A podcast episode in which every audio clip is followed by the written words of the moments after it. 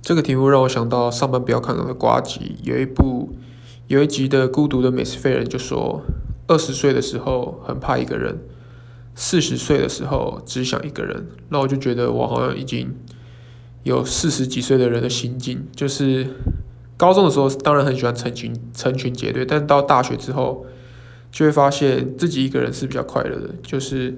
你吃饭的时候想要吃什么就吃什么，然后也不用去等别人吃完才可以走，就比较自由自在。然后慢慢开始觉得，只有在完全只只有自己一个人的时候，才是真正的休息。